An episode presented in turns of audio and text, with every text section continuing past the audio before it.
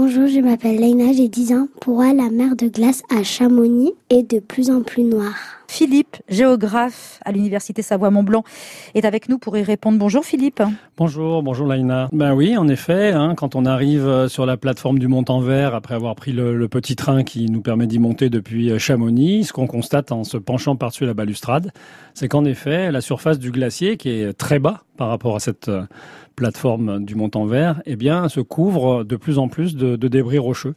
On voit pratiquement plus de glace en, en contrebas du Mont-en-Vert. Il faut porter son regard beaucoup plus à l'amont, à l'amont du glacier, qui heureusement est de grande dimension, pour euh, effectivement apercevoir la glace.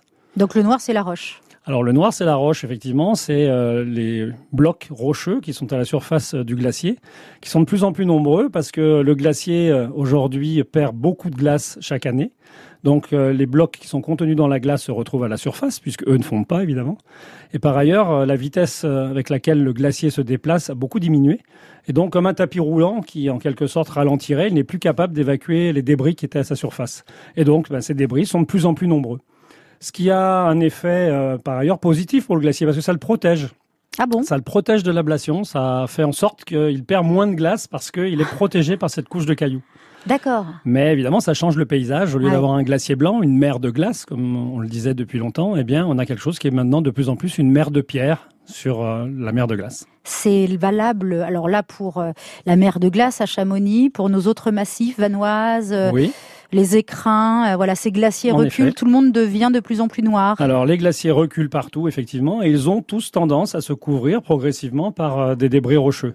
Alors certains sont déjà très très couverts, c'est le cas souvent dans le massif des écrins par exemple, mais on a des glaciers qui à 40 ans étaient tout blancs et qui aujourd'hui commencent à se couvrir progressivement du fait justement des conditions qui sont les leurs vis-à-vis donc euh, de cette température trop élevée qui fait fondre beaucoup de glace et par ailleurs qui euh, voit ces glaciers peu alimentés par la neige de l'hiver, insuffisante, et qui du coup ralentissent.